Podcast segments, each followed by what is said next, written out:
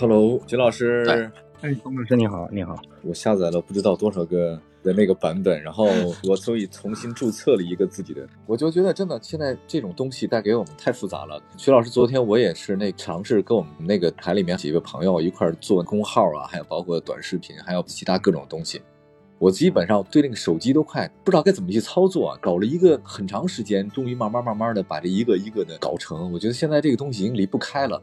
哎，我其实以前有跟跟我自己有关系，你帮我分析一下，徐老师，就是我原来我一直想让自己的手机不要那么高高级，就是让我的那个对于网络的这种东西，我不是那么的要求快，OK，只能打电话或者发短信，基本的够用就行了。我就想离它稍微远一点，我觉得太快了，太快了之后怕我自己一旦接受了太多之后吧，就离不开它了。比如说你刷手机的时候，我也是，我这人自制力很差，我就刷刷刷刷，我就就停不下来。甚至一两个小时就这么过去了，所以我特别害怕这东西太快，或者手机太新，网络太快，五 G、六 G 或者以后五十 G，我就彻底完了，我就没有我自己了。我一直担心这点，徐老师你怎么想？您您这个担心是很正常的，因为我最近发生了一件事情，跟您这个最近遇到的事情很相似。我父亲去北京看病，然后被大数据误伤了。我父亲是身患重疾的，他是癌症晚期第四期。哦，是需要定期去北京治疗的，在这种情况下不能买火车票，老头搞根本搞不懂，对吧？是是是。然后我回来之后跟我公司的小伙子我就分享这个事情，我说其实你觉得科技进步到底给谁带来了福利呢？科技进步给商家带来福利，嗯，很多的需求是被伪造出来的，我们没有其实活得更好的，所以其其实现在我们的最大的问题是在于选择，包括我自己买车。我前一阵子刚刚把一辆车给报废掉了，报废掉我换车的时候，我最大的选择就是我不知道该选哪个品牌啊，我可能有二十万的预算，那我拿这个二十万去买车，买哪辆好？这个也可以，那个也可以，大家都可以的时候，就是都不可以。你的意思就是选择太多了，会让我们都是对不对？不幸啊，嗯，整个人的幸福感就降低了。不过你那二十万的话，其实你多听听我们汽车立体声就知道该选什么车。最后我的选择也很有意思，我选了个二手车，就是正好我一个哥们是做二手车的，他有个车况不错的，你给我开过来我开就好了。我个人对品牌是不挑的，选择最讨厌的地方在于，就是您选了一个产品的某一个特性，必然会丧失这个产品没有的特性啊，你选择了这个就必然失去那个呀，所以选择总会让我们。获得了东西，但同时又不幸福。哎，人从前慢嘛，哎，大概是这么个情况。就是有时候我们可能选择的东西太多了，一打开 APP 一堆东西，然后打开车，就去车的市场也发现很多东西，你自己反而不太会知道自己真正的想要什么了。那就是之前可能没那么多的时候吧，你反而更知道自己想要什么，对吧？对对对，了解自己是很难的呀。哎呀，我觉得不太能了解自己了。那个徐老师，我知道那是一个。特别著名的心理分析专家，哎，徐老师，你你说这个人吧，他怎么能够完整的了解自己？就是说，知道自己想要什么，有没有好的方法？挨足够的打嘛，挨足够的打。就是有很多的人是往往不了解自己的，是因为他不知道这个吃了亏是什么样的。很多人活得很幸福的时候就不明白了。前一阵子我有个听众就找我聊天，嗯，他说为什么我们总把自己最差劲的一面留给我们自我们的亲人呢？嗯，我说，因为你活得幸福啊。如果你不幸福了，你就知道把最好的一面展现给亲人了呀。因为你太幸福了，所以日常生活中鸡毛蒜皮的事情，它就容易让你把矛头指向家里人。啊，因为不涉及什么立场的时候啊，你是谁靠近你，你会向谁发泄。如果涉及到立场，那当然就是谁针对你，你向谁发泄，对吧？所以日常生活中，我们您讲的这个怎么了解自己，那多挨打。哎，多吃亏，就是人生经历足够久之后，活到七老八十的时候，你再活不明白，你就是真不明白。所以说，其实了解自己或许也是一个伪命题。有的人糊糊涂涂不也一样能活一辈子吗？难得糊涂，难得糊涂。我觉得是这样的，我也替我自己本身也问个问题，还包括我很多的朋友们啊。我这人平时吧，就是年纪大了以后吧，我不是特别爱较劲了，就是就可能就是说慢慢的对自己他和解了哈。然后，嗯，我现在不爱开车了。就是我以前特别爱开车，因为我们工作，就对于我来讲，原来我一年我大概试乘试驾一百来种车是非常非常正常的事儿。但是因为疫情嘛，这三四年以来，基本上你就不太能够太满满世界跑，所以可能试试的少一点。我原来特别爱开车，可最近这些年我也是这样的，我不爱开车了，就是一上路这之后吧，我就特别快，然后呢，就平常我自己的状态就不对了。你说我在这儿吧，如果你要坐地铁、坐公交车，像我平常吧，哎，那我挺怂的，我该干嘛干嘛，哎呀，就彬彬有礼。但是如果现在给我一个方向盘，我非常容易发怒，而这个情绪吧，当然我也在控制啊，毕竟我这么大年纪了，但是就是好像不是特别容易控制自己。你有好的建议吗？你觉得这是怎么回事呢？我先我先把这个话题稍微扯远一点啊，就是我第一次接触路怒症是什么时候？嗯，那时候我上大学。人比较愣，学的专业呢是会计专业，啊说话也比较直。我这个人一直就是管不住自己的嘴的那种。然后有一次呢，去一个很远的地方，碰到了我的会计老师，回来的时候他就宰我。前一天呢，我刚刚看到一篇新闻，新闻报道说，心理学家已经把路怒症认为是精神疾病的一种，是需要治疗的。哦啊，有这么一篇报道。我呢，在我老师的车上，我老师刚刚对另外一个别他车的人发怒了之后，我给他讲了这个道理。我那个老师就全程，哎，全程就我能感受到他深深的对我的厌恶之情。我也在想，就是你这个开篇，我今天开篇说带一个心理学作家出门上路会是什么体验？很讨厌，很讨厌。哎，然后呢？因为这个事情对我印象很深刻，大概是我上大学大二时候的一个一个回忆了吧，所以这件事对我影响非常深。所以现在遇到任何一个人过来咨询我说，哎，我这个心理对不对？我都会回两个字：正常。正常，我也会这样。对，我也会这样。就是因为人其实有时候缺乏的不是专业的知识，而是缺乏的一种关怀。关怀。哦。对。所以您换过头来想，其实我也一样，我也是开车路怒一样的，每个人都是这样的。汽车带给我们一个特别的体验，就是我们有一种掌控感，方向盘在我们手里呀，想去哪里去哪里，一脚油就上去了。这种操纵感是我们日常生活里没有的。没有，对。你会发现有些人非常焦虑的时候，他喜欢干什么？喜欢整理屋子，因为比如说我东西乱了，我把它整理好了，我可以控制。那这个过程会让我心理上得到一些安慰。开车很多时候是这种安慰的，但是你开的好好的，你明明觉得这个十字路口直接就可以过去了，咵插上来一个车，留给你半拉屁股，突然一料，他可能就是不在你的控制之内，你所以就打乱了你的节奏了以后吧，你会觉得哎这怎么回事？你就慌，一慌的话，他容易情绪急躁，对吧？对，而且有一种什么情况，我自己做生意的吧，如果我生意好的时候，我开车看着谁都可开心了。什么突然横穿马路，什么电动车呱跑到我前面，我一脚刹车之后，我我甚至会摇下窗说你慢一点，没关系的，我可以等你的，我都能，我都我都能这样。但是往往如果我心情特别不好，家里头比如说跟我老婆吵架了，孩子不听话，然后再加上生意又不好，今天出门的时候，前面有一个人，可能他稍微靠近一点行车道，我都会拉下车窗骂他一句。生活失控了，所以导致你整个情绪都会失控。你在驾驶的过程中，你体验不到那个快感了啊！如果你生活很好，你当然驾驶很乐很有乐趣啊。有点小波折，你还会安慰自己：哎呀，谁的人生一帆风顺呐？说的都可好了。对对对。遇到问题的时候呢，就往往人在里面就不容易出来。其实所谓的路怒嘛，也不是个病。就是因为你自己可能无法把你自己从这个生活或者说失控感中剥离出来，你老觉得这个东西就是你倒霉的体现，那就很倒霉了嘛，对吧？哎，您您这个心里说的有道理，就是我顺利的时候，比如说我今天股市特别的好，我看谁都是风含情水含笑，对吧？是是，但是但如果如果就这几就前一二天那个股市跌的时候，哎呀，我我我哎，这个状态就非常非常不美妙。这种感觉，哎，那我这个，比如说吃什么药，或者说有什么好的做心理按摩，它能解决这事儿吗？多睡觉呗，多多睡觉嘛，身体好了，心情自然好了呀。吃什么药啊？什么药都治不了的这个病，对吧？生活的失控，你吃药怎么能解决啊？这个生生活的失控感，其实跟善意有关系。前几天我遇到一个事儿，嗯，挺有意思的事儿。那天我出门着急去朋友那儿，然后朋友宰我。所以我就没有开车，嗯，没有开车回去的时候，我打了一个网络呼叫的车嘛，滴滴之类的，哎，对，叫了一辆车过来。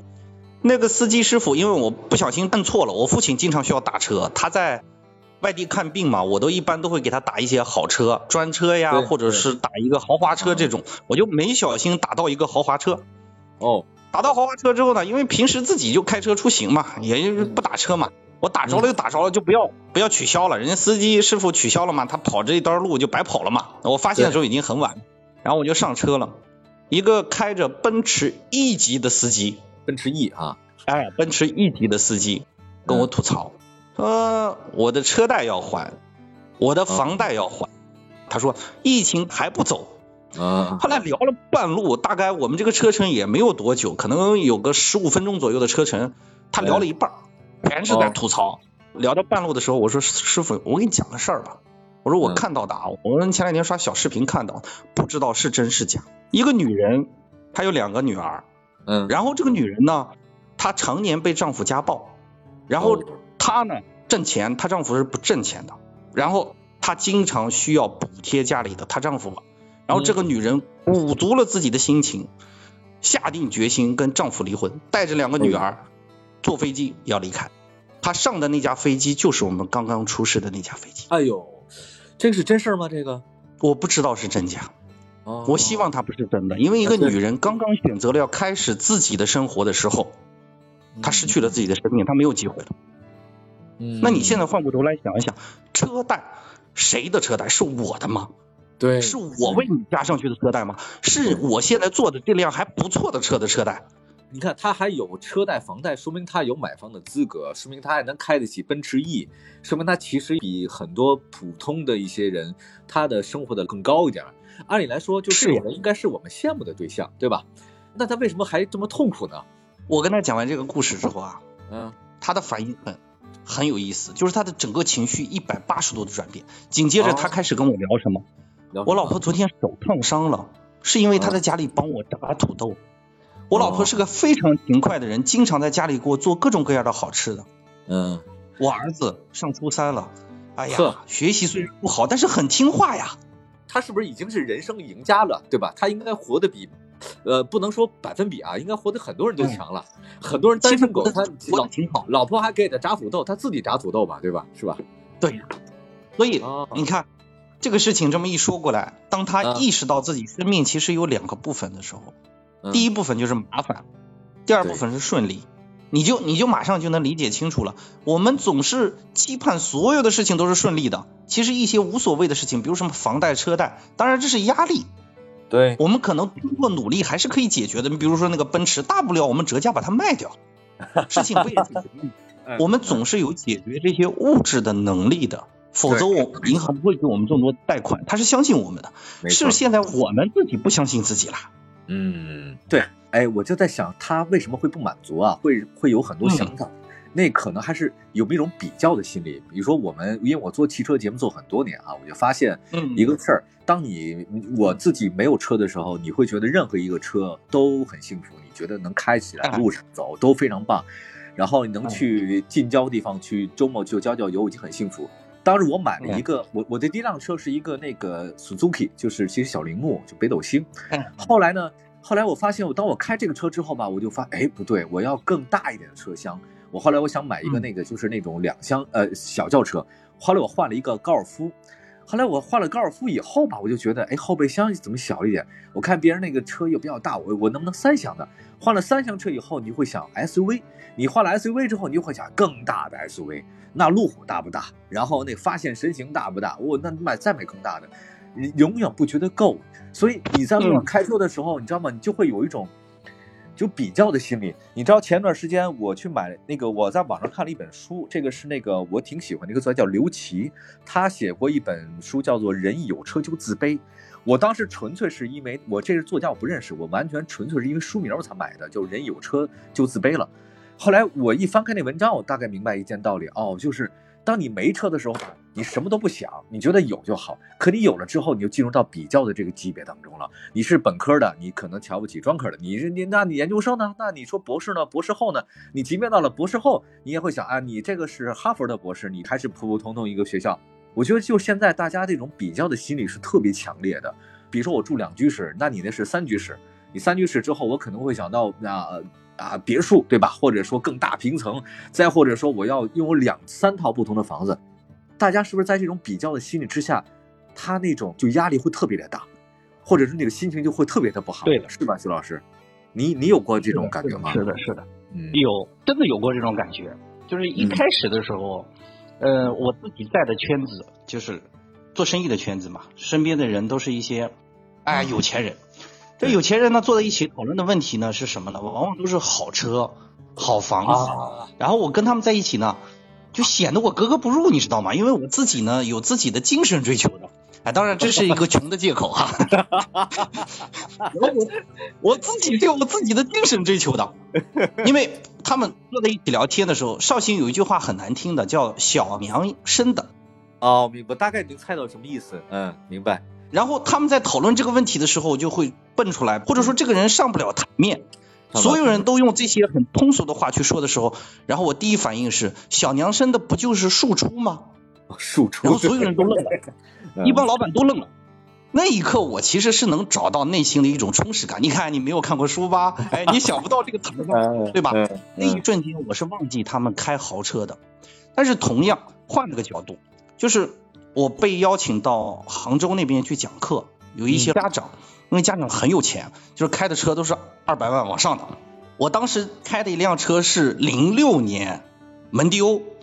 啊，我不知道知不知道这辆车啊，灰扑扑的。然后我每次呢就会开着从绍兴开到杭州，去给这帮家长的孩子们上课。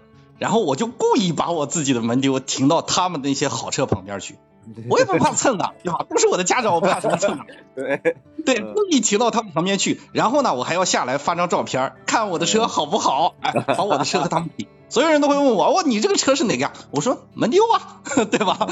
那一刻就是内心会得到一些很奇怪的东西，就是你会有一种自信在里面，因为你的擅长并不是挣钱，挣钱如果是一个优优势的话，如果你认为挣钱是个优点的话，你的擅长可能不是挣更多的钱，你可能擅长疼孩子，对老婆好。嗯，喜欢读书，这都是擅长。这些东西跟那个钱放在一起的时候，擅长挣钱放在一起的时候，没有孰轻孰重的。对，真的没有孰轻孰重。你两口子坐在一起过日子，真的是谁贴心谁知道啊？真的是躺在床上去想，我今天买了一辆什么什么好车吗？奔驰的 E 级也好，什么也好，我买了一辆大路虎吗？不会讨论这些问题。买的那一刻很爽。呃，导购小姐也会告诉你，哎呀，这个彰显你的身份。实际上，你开出去之后，开一周之后，真的没有感觉了。而且，如果这个车真的是很豪华，同时你开着不舒服的时候，你比如说我也有也有这样的朋友，嗯，他会把豪车借给我开。你知道，过两个路口一定会掉头把车还给他的。为啥？撞不起，对不起，我这我总觉得这个东西 磕了碰了，我心里头会觉得愧疚。当然，我的朋友可能说，哎，你这车无所谓，你随便开，人没事就行。大家都会说这句话，但是你总觉得它不是你的，你破的很差劲的，就像我之前那种开了十几年的老爷子车，你出去的时候你是敢撞的，你是敢碰的，敢刮到墙上的，的路敢去试一试的，你的心情是不一样。有道理，有道理，就是比较重要，看你怎么比啊。对。徐老师，你知道北京有一个特别有名的一个商场，你知道叫做那 SKP 不？在，他就每年一到年底的时候，他大打折，就大家都纷纷去那个商场去购物嘛，那个购物很疯狂的。嗯，上次我去了一次之后，发现。任何一双鞋衣服都好几千、好几千、七八千、四五千那种的，特别贵哈。我现在想的就是，大家为什么去这么一个地方去买东西哈？你说那个包也是，我当然没有别的意思，就他买了一个包之后，他可能满足的时间一开始可能是一年，有可能后面就是半年。再有了一个之后吧，哎呦不行，他又再买一个包，他每次他满足他的这种心理需求的时间可能越来越短，到最后可能就是。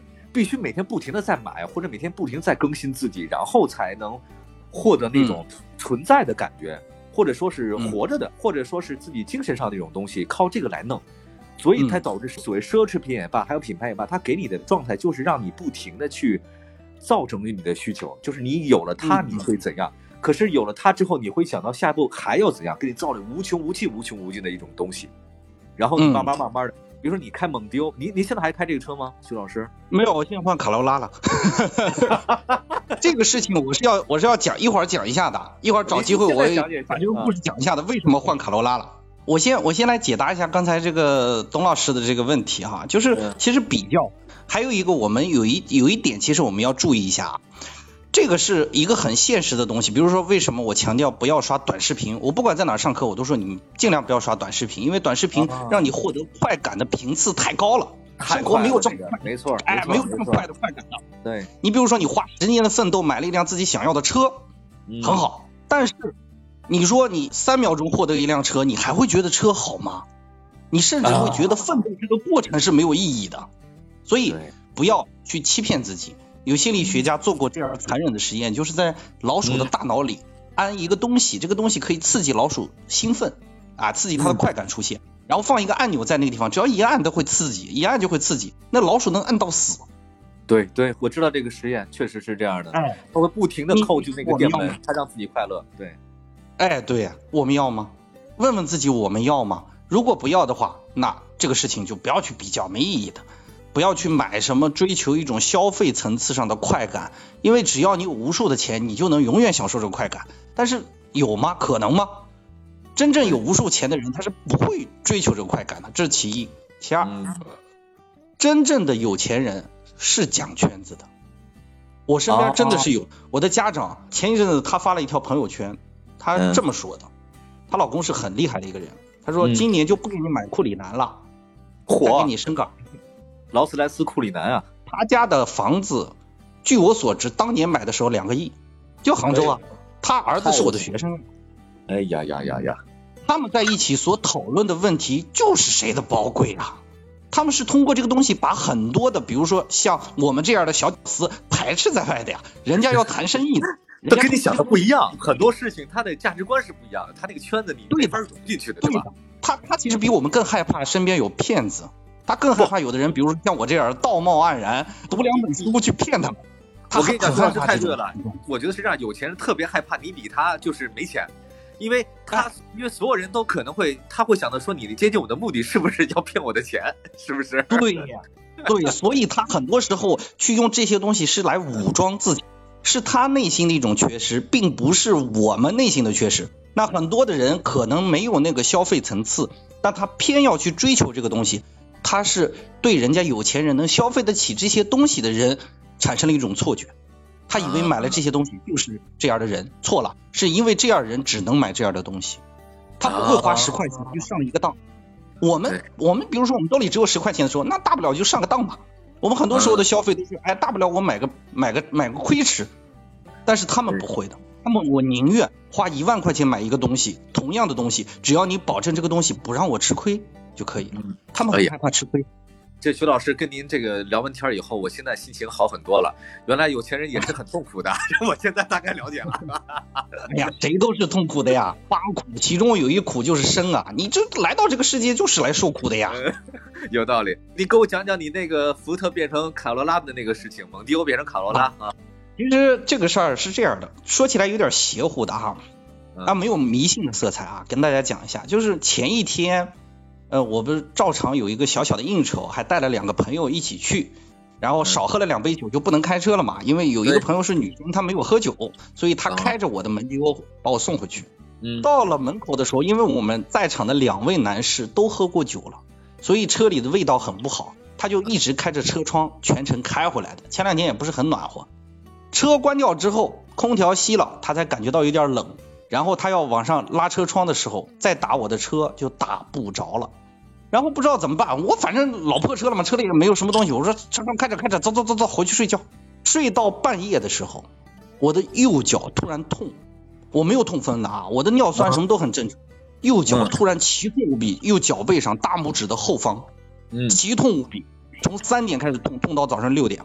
第二天这两个朋友要去绍兴北站坐车。我呢就拖着一条瘸着的腿，开着我老婆的车，不是我的车啊！注意，这时候换了，我老婆是一辆起亚，我开着起亚很不舒服。你知道福特那个车一踩下那个油门的时候，那种它有一个动力感，日韩系车嘛，轻飘飘，轻轻一点就下去。然后我开着这辆不熟悉的起亚去接朋友去上绍兴北站，然后特别守时的那个女生，就是当天把我门丢开回去的那个，对对对，她起晚了，时间将将赶。能去到绍兴北站，我们就急，一脚油就上去了。走着走着有一条很宽的道路，我完全没有看到旁边有电瓶车，在一个没有红绿灯的人行横道上，我是东西向走，电瓶车它是南北向走，把电瓶车撞飞了，大概撞了十米多远。哎呦哎呦哎呦！吓死了，你知道吗？当时就吓死。然后我下来之后干什么？这次车祸很幸运，他是这么个情况：对方是从南往北走的时候，在眼看撞到我的时候，他从电瓶车上掉下来，坐到我车的旁边了。然后我把他的电瓶车撞红了。啊，他人呢没有事情的，去医院了，医生说没事儿。你要实在觉得疼，我给你开两剂膏药，你回去贴一贴。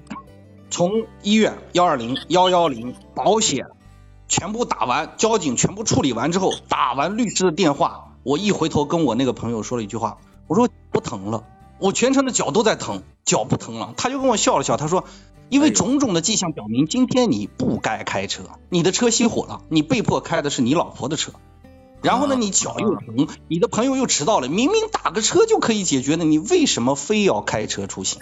哎，有有回去之后我就把我这辆车报废掉了，因为开的年头实在太多了，零六年开到现在，还好还好。然后我把这个车，就是因为它小毛病一直不断嘛。之前这个车是我岳父开的，他开完之后，他我们家的练手车是这个车。后来我就直接去买了一辆二手的卡罗拉。嗯。买二手的卡罗拉的时候，就让我感觉到，因为这次车祸本身，那就走保险嘛。然后最后，嗯，交警大队定我全责嘛，大概是这么个情况。就是您这故事可能有几层意思。第一个，就电动车要不要上路啊？这可以做一期节目。嗯。第二个的话呢？按照咱们心理学的一个角度来想，就当你这一件事情，如果你你要做，或出现了很多阻力的时候，你要不要还坚持去做这件事情，还是说顺其自然，咱不要拧着来，对吧？这个可能我觉得生活当中往往会有碰到这种或者所谓的心理暗示，或者所谓的一种，到底要做出什么样的一种选择？哎，我问一下这徐老师，就是说。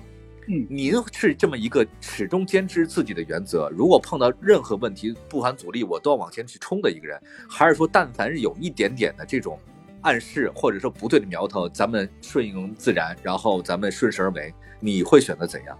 我是一个性格比较直爽，因为说北方人嘛，在南方生活，然后经常会出现这样一个问题，就是你行就行，不行就不行，不行就不行，干多少事儿，对吧？嗯，生意做的倍儿简单。但是自从出了这件事儿之后，我发现一个问题：如果需要你掉头的时候，你可千万别踩油门了。生活已经告诉你很多的细节都告诉你了，你只是没看懂生活而已。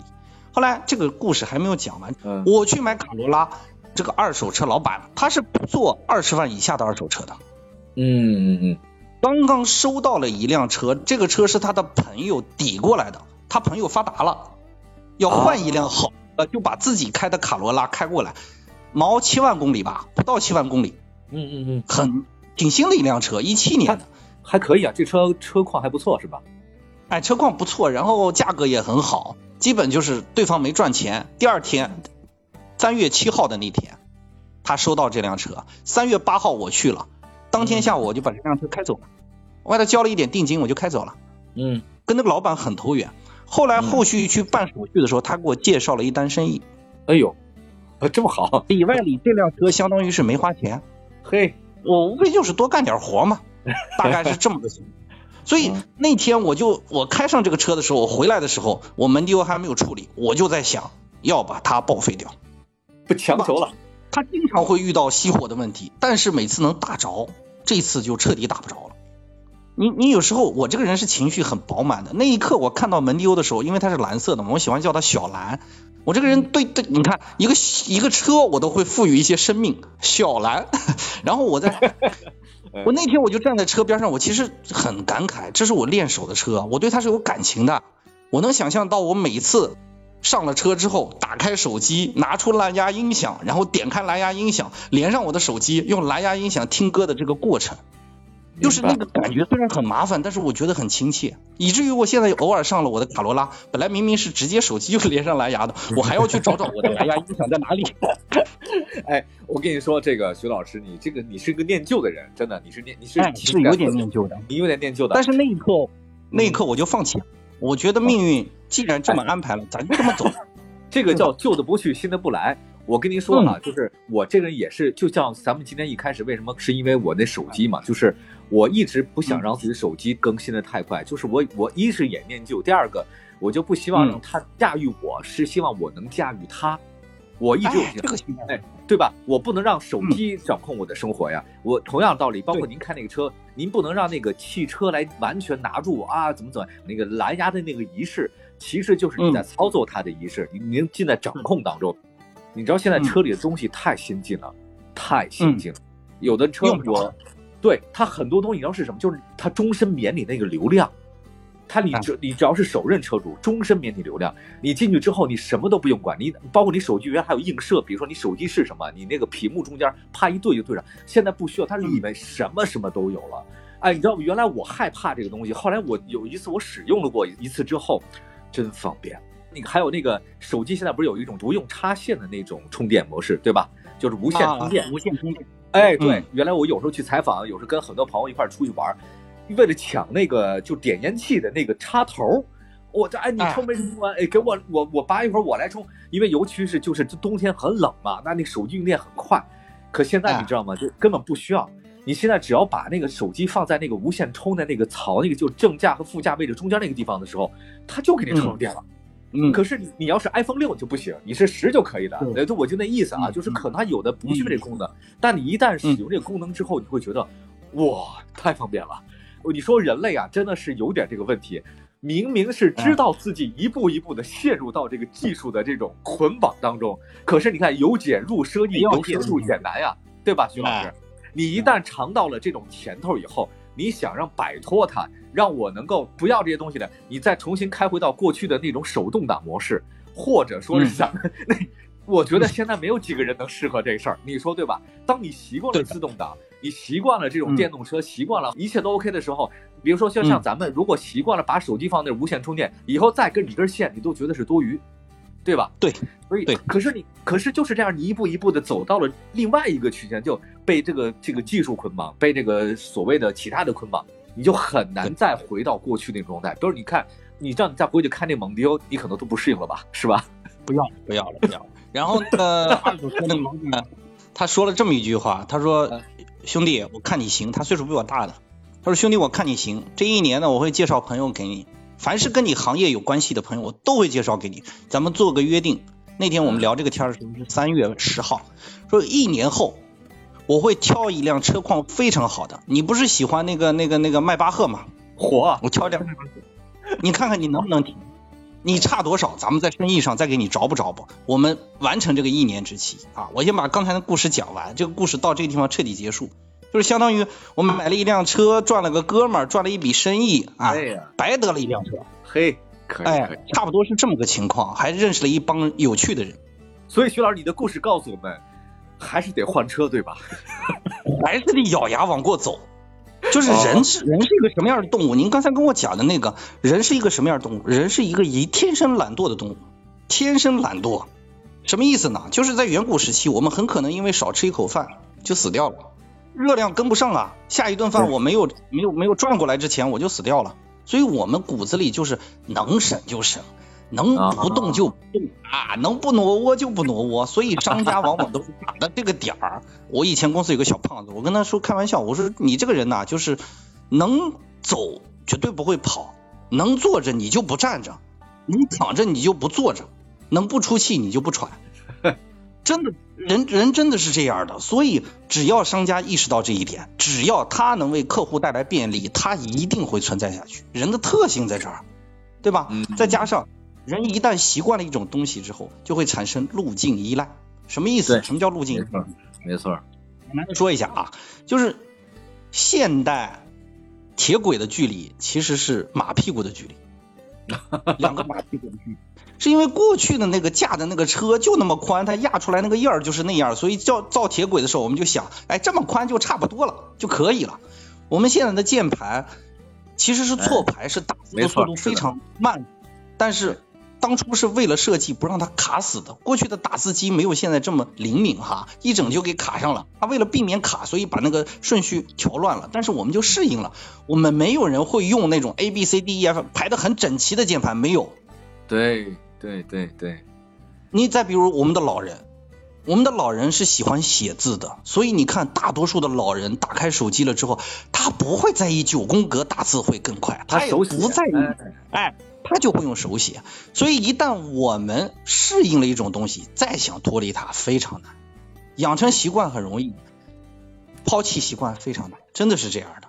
那你现在换过头来，你让我回去开门丢开吗？不开，干嘛开呀？连个蓝牙都费劲，干嘛开？对吧？你 卡罗拉轻轻便便的，还又省油，对不对？百公里才一个油，很开心的呀。我跟你说，对不对？徐老师，现在你就别说车了，就说现在让咱们回到过去啊，就是拿书信时代都没几个人能做到了。你现在咱们打个电话，咱俩就聊天，有个网络，咱俩就能这么聊天，对吧？开开心心的。你说叫这过去，咱不可能，我还得写一封信，然后寄给你，你这边念完了，你再写一封信寄给我，俩礼拜过去了，对吧？不可能了，但是但是你不得不说，我是有笔友的人。我很早以前是有，你现在还有笔友吗？现在没有了，现在只有网友了。高二的时候，我写过一篇小短文，发到了全国的杂志上，叫创新作文。然后当时呢，因为我们那时候会留下我是哪个班的谁谁谁，我高二的时候就有很多笔友。就我发了这篇文章，有人觉得好，就会写信给我。有些男生女生都有。哎，大家聊的时候那种感觉，就是那种。我在想象对方写信时候的感觉，真的是很美妙的。是网络时代，只有你追女神，女神不理你的时候，你问她睡了吗？然后幻想她到底是在干嘛的时候，只有这种情况下会有，真的是很有意思的啊。所以其实每一个时代都有每个时代不一样的快感。换而言之，你说让我们回去行吗？我们回去当然不行啊。有曾经有朋友问过我说穿越好啊，因为他是做汉服的嘛，说穿越好，你看过去的人多。我说你快别了，你一周洗几次澡？啊，我一周洗七天。我说好，你去穿越到古代，不要远，清朝，你没有一周洗七天澡的这种机会，你不敢洗澡，感冒了会死人的。对对对，没错，对吧？哪有这么好生活条件？你要上旱厕，你还坐马桶呢？你你去苏马老姑这一辈子都没洗过澡啊！苏马老姑一辈子康熙喜欢的女人，对，是的。所以这些事情你是习惯不了，你不可能习惯，你也没必要去习惯。人的眼睛长在前面，是因为要往前看，对对吧？所以我们即使说这个，呃，无论是科技进步带来了多少让我们手忙脚乱的东西也好，但总体来说它是好的。对，总体来说是好的。比如说车里面就很多，它可能会造出一个东西来，那你如果不使用的话，它没有生命力，它没法进化，它慢慢就消失了，你也见不到了。目前还能存在的，就适合我们的，它还才会慢慢进步，所以它在车里出现。为什么三个轮子的汽车它可能就不如四个轮子好？那就是安不安全嘛。实际上也其实也是这个道理。哎呀，挺开心。这个徐老师啊，我今天被您这心理按摩了一次之后吧，感觉非常愉快。嗯，非常非常愉快。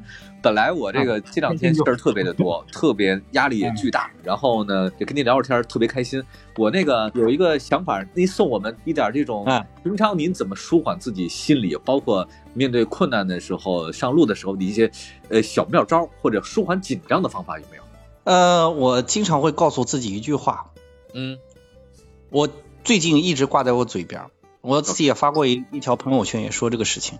我说，生活里的困难就是把灾难变成麻烦的过程。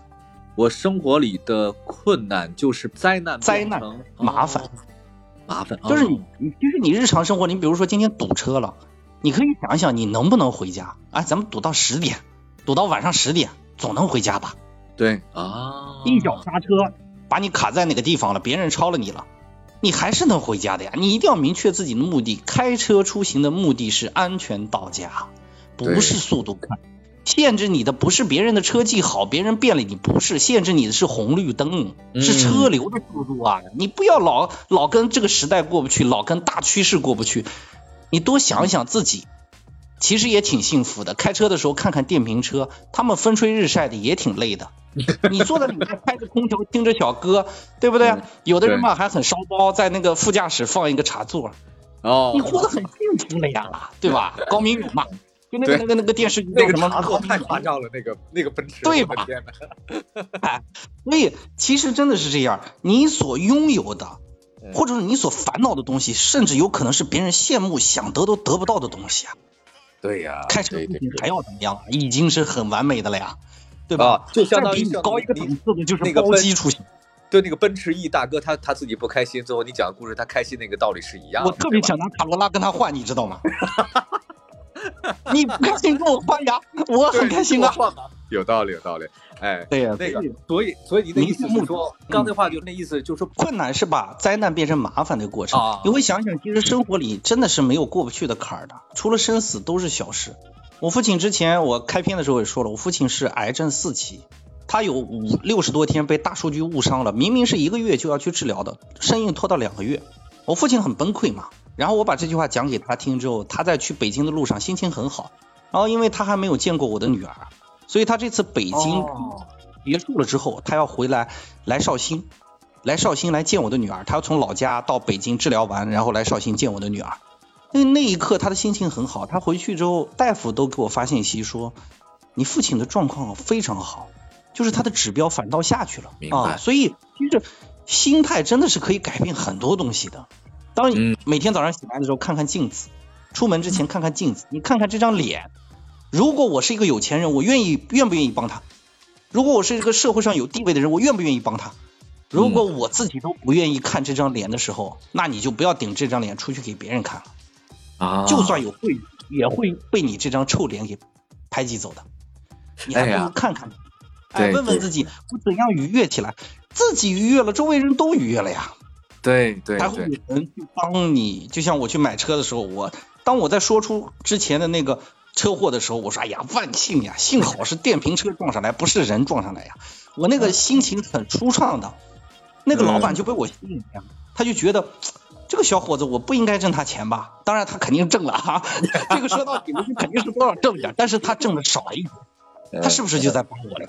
是因为我很开心，我感染到他了，让他觉得他认识我很值得。那么。再回过头来来说，才会有一系列的好事发生。对你这个话，我觉得徐老师其实跟咱们中国常说那叫物以类聚，人以群分是一样的。以前可能只是了解人以群分，物以类聚，他是你同一类人是怎样。你这么理解，如果你是一个乐观开朗向上的人，那你周边的人他也都会这样。如果你是一个所谓的啊，就咱们说正能量吧啊，就是你要是这样的一个人，那你身边的人他都是正向反应，都是正向作用，所以你周边的你帮助你的人他会越来越多。如果你是每天丧不打眼的，就是整天你愁眉苦脸的，看谁都像别人欠你两百块钱的人，那么你周边的人一定是呢，他离你远远的，他怕欠钱啊。所以我在想，物以类聚，人以群分，讲其实讲的也是这个道理。你把你自己的状态调整好了，别人他会跟你一样的好，他会在周边，对吧？是这个意思吧？对，是的，是的，就是你自己决定了你周围的环境，你自己决定了你的贵人，你自己决定了你未来的生活。有道理。你身上嘛。照照镜子，看看自己，然后再出门。因为我其实工作非常多，我节目还有包括工作量极大。我发现一个很有意思的事儿，就是我干我们这个行业的人，我可能特别容易受到影响。因为我曾经干过很长时间的调查记者，就是做哪儿呢？去做地震灾区啊、火灾啊、水灾、地震之类的。我做这个很行业很多了。我曾经有一段心理上不是特别健康的一个状态哈。我发现一个事儿，呃，我好像也慢慢调整。我就讲什么，就是如果。大环境不是特别好的时候，我慢慢领会到，就是你先把你的那个小环境做好。如果你这个小环境在搞不好，那个怎么样，你也没法去解决的话，你把你自己搞好。比如说，如果你没有办法，世界上发生那么多不开心的事儿，或者又这个事儿，咱就不不具体提了，太多了。那这么黑天鹅一只一的来啊，今年是黑天鹅一群一群的来嘛，那咱就不管这么多黑天鹅你怎么来了。反正如果都对你产生影响的话，你还过不过了？OK，咱先不管，那你就把你身边的一些事儿搞好。如果你身边这些事儿你都搞不好的话，觉得你自己无能为力，那没关系，我自己回家看书去，我自己努力学习，努力写东西。然后呢，这个如果在如果这个在调整不好的时候，你改变不了任何人的时候，你调整你自己的心态，可能这个才是一种解决方法，就是调整自己的心态，让自己变得好过一点，可以这么理解吧？啊，可以。儒家有一一套逻辑的。正心，你们心摆正了，诚意带着满满的诚意去生活，然后格物致知，才会出现修身齐家治国平天下。哎，要循序渐进，连自己都搞不定，你搞啊什么大环境跟你有什么关系？对吧？对，我也这么研究跟你有什么关系？老老实实在家里头给老婆做顿饭，对吧？陪孩子看看书。如果有老婆的话，这些破事儿跟你有关系吗？疫情你没有得意。你没有上那架航班呀，你很幸福了呀，对吧？哎，对，徐老师，那个因为时间到四点，应该我们的直播就结束了，是吧？徐良，还是？呃，对的，咱们有最近读的好看的书什么的，相互推荐一本。徐老师，你先推荐一个好不好？跟大家分享一下你这个最想跟大家分享的一本书或者艺术作品都可以的，来吧。嗯，叫《显微镜下的大明》，哎，是马伯庸写的，非常好。哦，疫情期间看看这个书真的是很好的，你去看看他们怎么处理破事儿的。然后那个徐阳，你你你推荐一本吧，好不好？董老师的新书马上就要上市了，呃，是关于唐朝的一本小说，大家可以关注一下。哎，名字定了吗？名字还没最后定。哎呀，这个事儿挺麻烦的，因为我其实就是这样的，边写边那个琢磨，但最后始终确定不了那个名字。但合同已经签了，就出版社合同已经签了，只是暂停。蛮好的，我我们可以跟进一下这件事情，因为我觉得这是一个新的尝试。就大家实际上，呃，要么在写社会话题呀，要么在写一些科学研究啊之类的。那么把考古的信息啊，对历史的信息融入到小说里边的一个尝试，我觉得董老师的新作还是可以推荐一下的。包括徐老师的那个秒懂心理学，大家也可以去看一看。对，我觉得我觉得蛮好的啊。蛮好意思，难为情，五千册都没有卖了 啊！真的没有？我可以了，我我的一千册的书现在还是滞销书啊。哎，等一下。三个畅销书作家的聚会对吗？我觉得这个 好，那个很开心，很开心。然后最后吧，我就特别想说，我今天能认识徐老师是我人生的特别开心的事儿，是至少我觉得今天特别开心。好吧，一会儿对。然后，而且那个，我觉得生活当中，我觉得稍微懂点心理学，会让你生活的更加健康，这是我特别想说的。谢谢徐老师，谢谢徐老师。然后以后有机会吧。以后有机会，然后我们再继续跟徐老师聊天还有很多好朋友们。然后汽车立体声，Auto HiFi，希望大家可以随时关注我们节目。我们的节目全国线上线下都有很多这个拥趸的朋友，特别多。谢谢大家，感谢感谢。呃，我们每周至少都会有一次节目，然后大家记得看我们的预告就好了。徐老师，谢谢您，谢谢二位老师。哎，谢谢各位听众，好嘞，谢谢大家，拜拜，拜拜，哎，拜拜。